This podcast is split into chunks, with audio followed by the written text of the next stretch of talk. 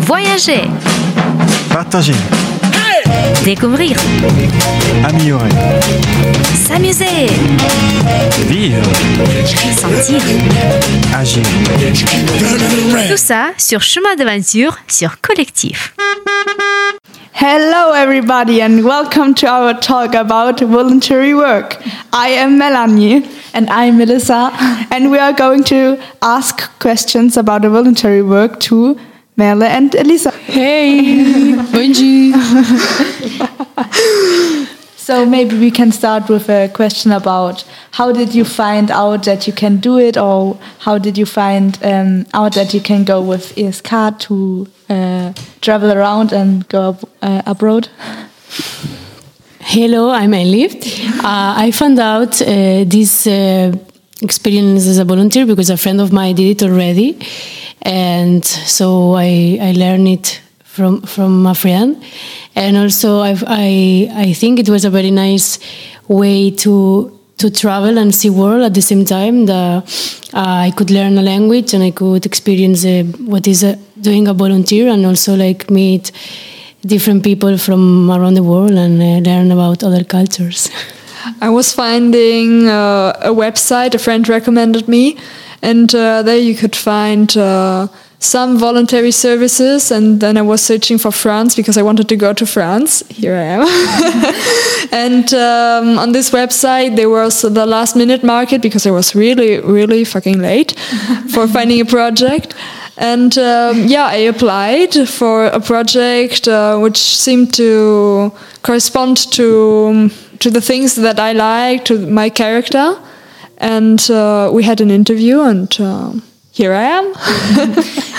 So, as you said that you were late, how early do you think should people start to look for going abroad and doing things?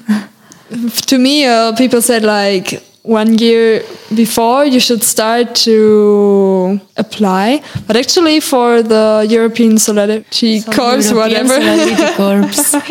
Thank you.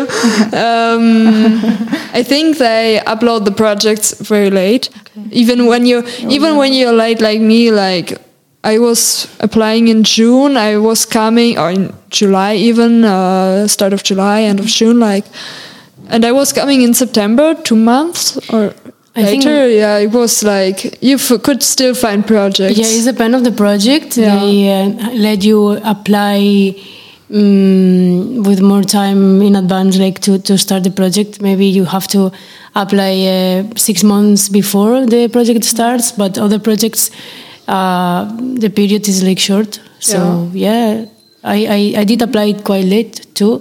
I applied on. Uh, the end of uh, November, and the project was starting beginning in uh, uh, beginning of February. But was it like you wanted to do something like you do right now, or you just wanted to go abroad? Actually, I wanted to work in a school first of all, and it was like uh, when I saw the project description, I was like, okay, this is actually not what I wanted to do because it was like radio and an MJC, cultural, this cultural side of my work that I'm going on a lot of events, doing interviews, and I was opening up myself and I was just applying and when it looked it, it looked so good and then i was thinking about medias and uh, journalism and everything and radio and uh, that this is actually something i ever wanted to do which i didn't realize when i just read it the first time but then i was like okay this sounds pretty nice. And then voila Sounds good.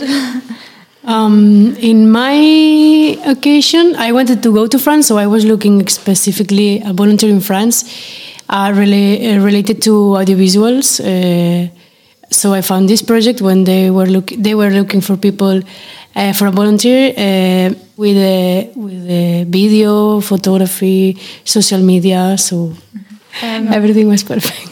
Yeah, for me too. I was looking for something in France actually too. So I, there was I was like first looking for something with children, but always in France because I, it was sure for me that I want to go to France. Actually, it's nicer when you can look for in several countries because then you have more po- uh, possibilities. But I this was my my stretch Strategy. Yeah, strategy. But uh, what's especially good if you want to go abroad with the ESC?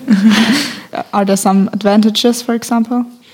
The advantages is that uh, you don't need a lot of money to do that because they they give you uh, as they give you a subvention and Actually, it's for free. Somehow. They give you pocket money. They pay the trip for you. Um, they pay the apartment and uh, your insurance. Everything is paid by the European Union. I It's uh, yeah, it's not just about money. It's because it's more formal than than doing volunteers in other uh, in another ways. Like for example, Workaway or HelpX. There is uh, there are two different uh, other ways to do a volunteer, and a, a little bit more informal. So yeah, with the European Solidarity Corps. You have like an insurance too. They give you the pocket money, the sources to, to, to be okay. They give you also um, an online website to learn the language Yeah. that there is in the country you are. Uh, yeah, you have a tutor. You have uh, one or two seminars. It depends how long you are staying, and um, You can gather with other volunteers when you do the seminars, and uh, Yeah. you can know them and uh, know their experience. Uh, And now we're in France. and um, what do you say about the people? Do you think um, it was easy to get to know them, or was it difficult for you?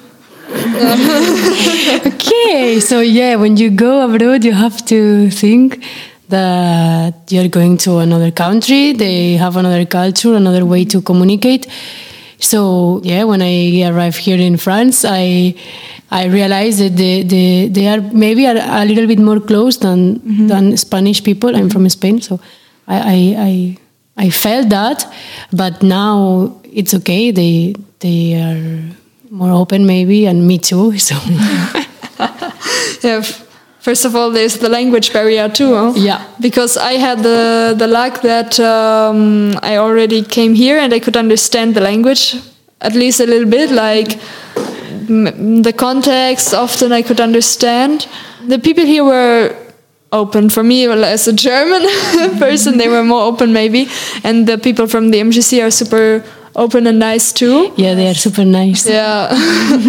so um, then I just was writing a girl uh, who's working here too, like, can we do something in the weekend? And she was saying yes, and we got really close friends.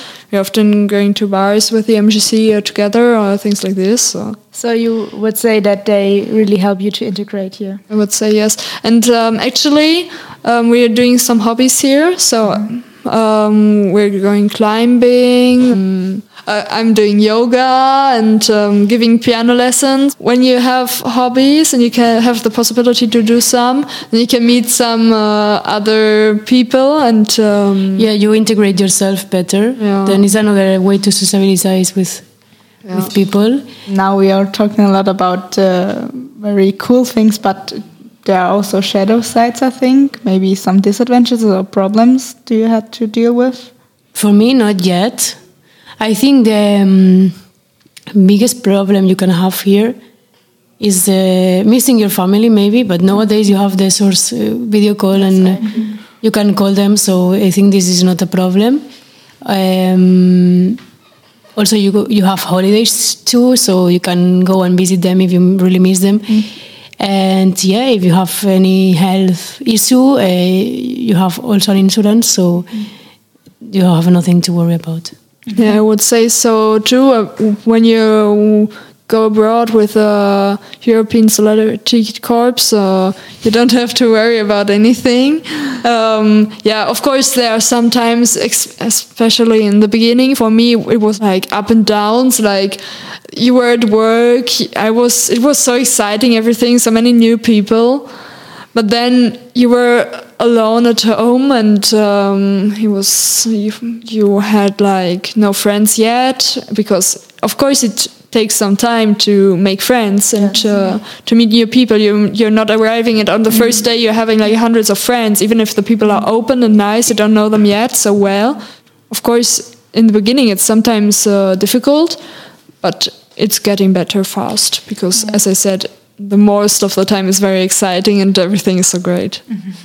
I think that yeah, it's obvious that you need uh, some time to integrate yourself at the beginning. Uh, everything is new and it's normal. But then you do it and then, it's everything nice. is fine. Yeah. Yeah, yeah, yeah. It took me three months, I think, and I'm here three months, and it took me three months to really like feel comfortable with everything and like okay, now I'm fe- I feel like home. So it takes time. yeah, but now it feels like home, and that's crazy. I think. I think one of the biggest fears uh, people have is that they do not know how to react to people if the, they do not understand them. So, what do, would you do if you do not understand the person who's talking to you? Do you mean because of the language? Yes, Or, okay. because I think um, it's the biggest fear or the most difficult thing. in the beginning I was panicking like I didn't want no one to know that I'm I'm not French because then if they talk to me and they realize that I'm not French and I don't understand then I will be, I will feel so uncomfortable and that was like I I was feeling like anxiety you know? But yeah it's normal I don't know communication there is body language too. To have the phone if you need to translate anything. Um, um, if you are lucky you can find any person that speaks English or another language uh, Yeah, and when you don't understand everything, you I was so often just like smiling and like yeah, yeah, yeah, yeah, or Yeah. I'm trying to like copy the emotions from the other person, so it works quite well, I Just guess. say And- yes. yeah, in the radio, it was sometimes like I'm hearing now my old emissions, and I'm like, oh yeah, she. I my old me didn't understand anything. Like I was just like, yeah, yeah. okay, saying yes, maybe. It's, uh, yeah, it's quite normal, and uh, now we both speak the uh, language a lot better than in the beginning, and uh, we are understanding the persons very good. And you also get help to uh, learn Yeah. the language. Yeah, That's cool. actually, uh, a language course is obligatory in, with uh, when you go abroad with the European Solidarity Corps. European Solidarity Corps, right? Yes, thank you. perfect. And you also go to travel around uh, while you're here. So you have a lot of events to go to. Um, maybe we can talk as well about your best moment or what you did, what was great. Um, you can also tell us about things that The best memory. yeah, or if you can't remember something, you can also tell us about something great you did recently. So not last week, for Party. no. The good thing is that, yeah, in the weekends we have uh, the weekends off and we can go for a trip, we can go to, to visit uh, a little bit France. And for me, it was nice going to Versailles with Yeah. Merle. That was a very nice day. I agree. This was like two weeks ago. And uh, it was really nice when I was after the seminar. I had a free week, and then I was traveling in the south of France. And he- we are here now in Normandy, so the south is again very different. It's a lot more sunnier, and uh, there are palm trees, and it was very nice. I was uh, the first time at the Mediter- Mediterranean Sea, and this was quite nice too. But I was all alone, so yeah. Yeah, I want to say that another advantage from doing a volunteer with the European Solidarity Corps is that you can uh, meet volunteers uh, doing in doing a volunteer in the same country you are doing it from all around Europe, and then you, you can go with them and travel around and discover the place. That's uh, something very nice, I think, from doing a volunteer. So now a more general question: Which age do you have to have when you go, want to go abroad with the European Solidarity Corps? You can be between 18 and 30 years old, and uh, you can do one long term volunteer, just one in your life, or two short volunteers, um, like less than six months. Can you go to every country in Europe or also America, for example? Uh, not to America actually, but um, there are every every country in the European Union is participating, and there are other countries. For example, I think in the Maghreb, so in the uh, north of Africa, are some, or uh, some uh, countries in Europe which are not in the European Union. Ah, okay. that you can go to. Not United Kingdom anymore, unfortunately. Yeah. Does it depend where you come from, or is everybody allowed to go to any project or not? You have to be from Europe, or there are other countries like Algeria or Russia, Ukraine, um, and other countries that are not in Europe that can also participate. Okay. And to apply, is there like um, a way you can go through, like what you have to do first and second and something like that? Or I think sometimes it's difficult to get to know or get used to the website. Maybe you can tell us in quick steps how you manage that? You find a project and then you apply. Every project has different way to apply. You can uh, fill up a formula or you have just to send an email. If they they will contact you if you are selected. After that, interviews or and other papers. You have to know that um, when you go with the ESC. Um, you have two organizations or even three, and one is in the country where you're living in, Mm-hmm. And um, this is your sending organization. And then you have one organization in the country where you want to go. Mm-hmm. And this is the country who's like organizing the apartment and everything. First of all, you have to find your sending organization. And then you have to find, um, yeah, your project. And how do you find? Because I think it's easier to find a project, but it's difficult to find the organization from Germany, for example, if you're from Germany. So, how did you manage to find this organization? In my case, in Spain, so there are a lot of organizations participating already with the projects from the ESC. And when you find the project, usually there is already the, the sending organization, no? For me, it was the same like I was finding the project in the MJC, and then I, the sending organization was already linked with this project. Yeah, yeah, it can be linked to more than one organization. In my case, I had link. I had two organizations, and I just had to choose one. But do you have to find everything on your own, or uh, is then there the organization you go to which helps you? Yeah, the organization that is linked to the project you, you apply, it helps you a lot. Uh, it doesn't need to be an organization from your next to your where you live. For example, I don't I don't know them in person. I just mm-hmm. email them or we we phone, and um, they help you to to do all the rest. For me, it's the same. I don't know my uh, sending organization in person, but actually, it can be. For example, uh, the MJC in L'Aigle, it's sending uh, people too. So um, if you're from France, you can contact the MJC L'Aigle and then uh, they can help you finding a project and going abroad. I think everything sounds really great if you mm-hmm. tell us about it and super easy. and I also like that you uh, found that much friends. And with the events, I think it's a very good opportunity to meet new people, get to know new languages, and also uh, behaviors of other people from other countries. I like that. Yeah, actually, you learn a lot when you're in another country. When you're going abroad, you learn so much. You make so many new experiences. You find new friends, even all over the globe. I think, and um, it's really nice. I I, I can just say if you I, have the chance, uh, I would recommend this to everyone to do it in a lifetime because you learn a lot from others and you learn a lot from yourself. Yeah, it, it's true. It's not just about learning a language; it's about learning, yeah, about yourself, and yeah, that's quite nice.